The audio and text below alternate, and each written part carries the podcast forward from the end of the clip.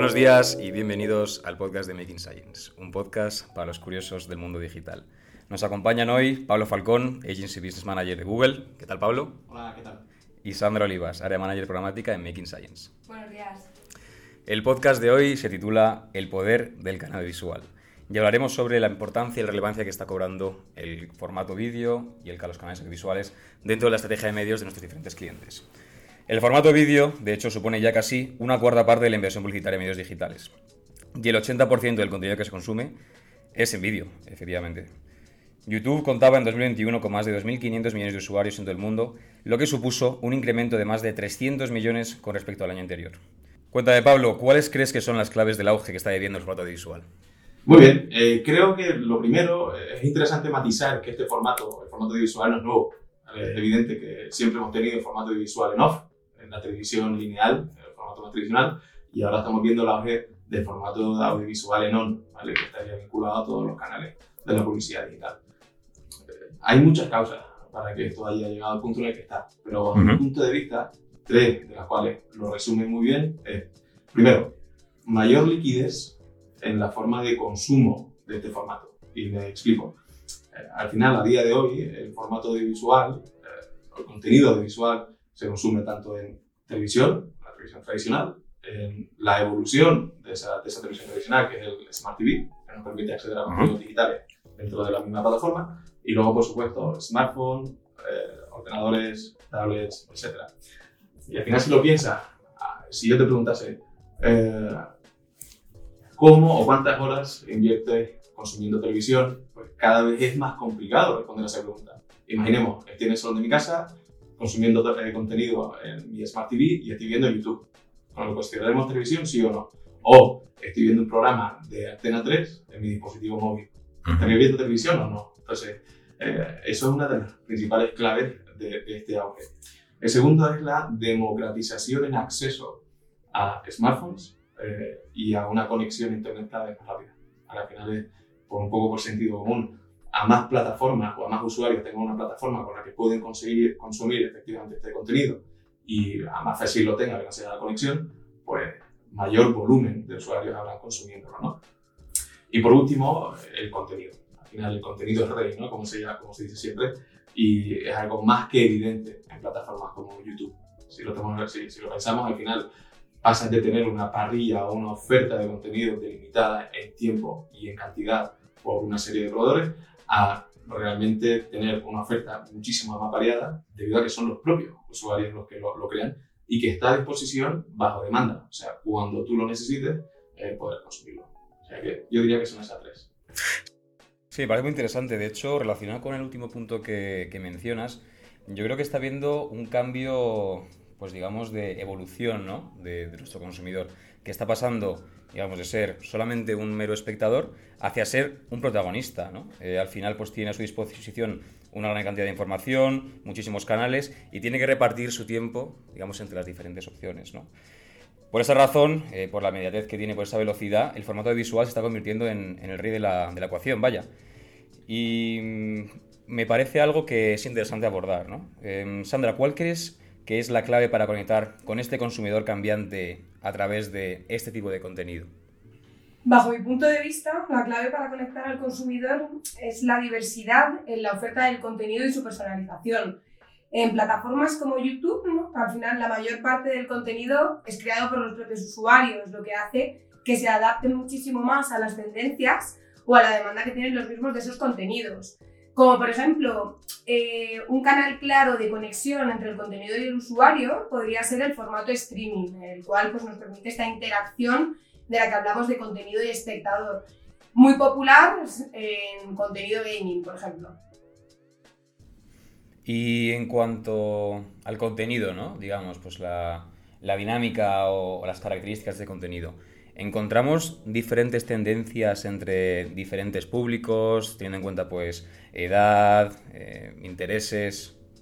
Aquí, según un informe de, de, Barlovento, que al final nos da las claves de entender estas tendencias basadas en la edad de los usuarios, en un informe de Barlovento, como digo, de julio de 2022, vemos que YouTube, por ejemplo, es el canal que mantiene la primera posición en el ranking en jóvenes de 18 a 24 años y en adultos de 25 a 44. En cuanto a tendencias, hay muchas, ¿no? Tendencias, pero cabe destacar, sobre todo en la parte de los jóvenes o en la edad más joven, el contenido bajo demanda, como comentaba Pablo, de toda la parte de Connected TV o esta parte en YouTube o, Netflix y los contenidos de gaming. Esto también entendemos que supone un desafío, ¿no? Eh, para las diferentes marcas, al final ser capaces de adaptarse a este ambiente que cambia tan rápidamente, ¿no? El mantenerse constantemente al día, el incorporar eh, pues esa innovación, ¿no? Eh, al final, pues dependiendo del público, dependiendo de las tendencias que encontremos en el día a día, pues hay que crear una estrategia de contenidos diferenciada, ¿no? Em, no es por el simple hecho de que el contenido visual esté viviendo un momento de éxito, implica que sea, digamos, la elección ¿no? o, la mejor opción para todas las marcas. ¿Qué debe tener en cuenta una marca antes de invertir en campañas de vídeo? En este aspecto, mira, yo sí que creo que prácticamente cualquier marca puede beneficiarse del formato audiovisual. ¿vale? Al final, como decía antes, la televisión tradicional se lleva haciendo mucho tiempo y, hemos tenido marcas de, toda, de cualquier índole haciéndolo. Y cuando nos vamos al ámbito digital, es una tendencia o es una realidad que vivimos todos, ¿vale? Lo que sí que creo que es vital para que una marca eh, sea o tenga éxito eh, en este formato es, primero, una planificación efectiva, segundo, un mensaje potente. Y trabajar eh, buscando la excelencia creativa, lo cual es algo que en ocasiones sí que es cierto que, en, sobre todo en el entorno digital, puede pasar un poco más desapercibido, porque tienes mucha tecnología, muchísima información y al final nos olvidamos en ocasiones de que la, que la, persona que ve el anuncio es una persona igual que tú. Y de que realmente a todos nos llama la atención eh, las mismas cosas. Efectivamente. ¿Cuál dirías, en, en, tu opinión, que son los principales beneficios que podría tener una, una marca, un anunciante, de cara a elaborar una estrategia de audiovisual? Los beneficios que van a obtener van a estar, van a estar muy determinados por su objetivo de negocio y por el canal y, estrategia que sigan. ¿vale? Al final, ejemplo, en plataformas como YouTube podemos trabajar en las partes más bajas del, del funnel de conversión, con campañas más vinculadas a respuesta directa, así como trabajar en los segmentos más altos del mismo. O sea, podemos trabajar tanto para recuerdo de marca, eh, campañas de branding, ¿no? Eh, que siempre se generalizan así, o campañas más orientadas a performance. Por lo tanto, estará muy determinado por los objetivos del cliente y el canal utilizado. Y de cara a pues, dar unos, unos tips, ¿no? O unas recomendaciones básicas, unos pilares, ¿de cuál dirías que son, eh, digamos, esos best practices que tenemos que seguir de cara a desarrollar una campaña de, de, vídeo exitosa? ¿Cuáles dirías que son? En este aspecto, y ustedes lo saben mejor que nadie, hay muchísimas variables que influyen en el éxito o que, que determinan el éxito de una activación en audiovisual lo que está claro es que hay seis puntos que bueno, van a estar siempre presentes. El primero es establecer un objetivo de negocio para que cuando nosotros leamos los resultados de esa activación, veamos una correlación clara entre cómo me impacta en mi core de negocio. ¿no? Eh, segundo, definir el mix de canales con el que vamos a operar. Tercero, definir la audiencia, sobre qué audiencia vamos a, repercutir esa, esa, campaña. Y ya luego en el último tramo tendríamos el presupuesto, eh, por supuesto, cuánto dinero queremos invertir eh, en esa activación.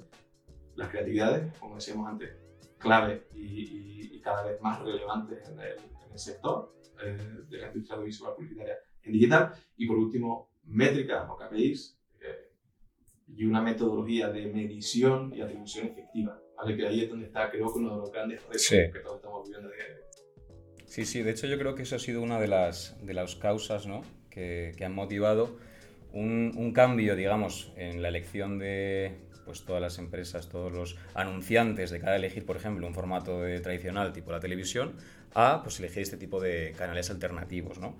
Em, según un estudio de IAB Europa, el 56% de los presupuestos publicitarios se invierten efectivamente en el ámbito digital, frente al 28% en la televisión tradicional.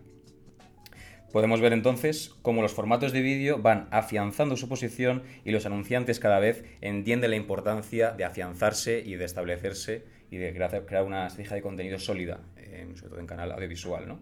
Quería preguntarte a ti, Sandra, y con esto eh, acabamos el, podcast, ¿cómo podemos cuantificar ese impacto en la estrategia digital del cliente y sobre todo cómo podemos medir la incrementalidad de nuestras acciones en el canal audiovisual?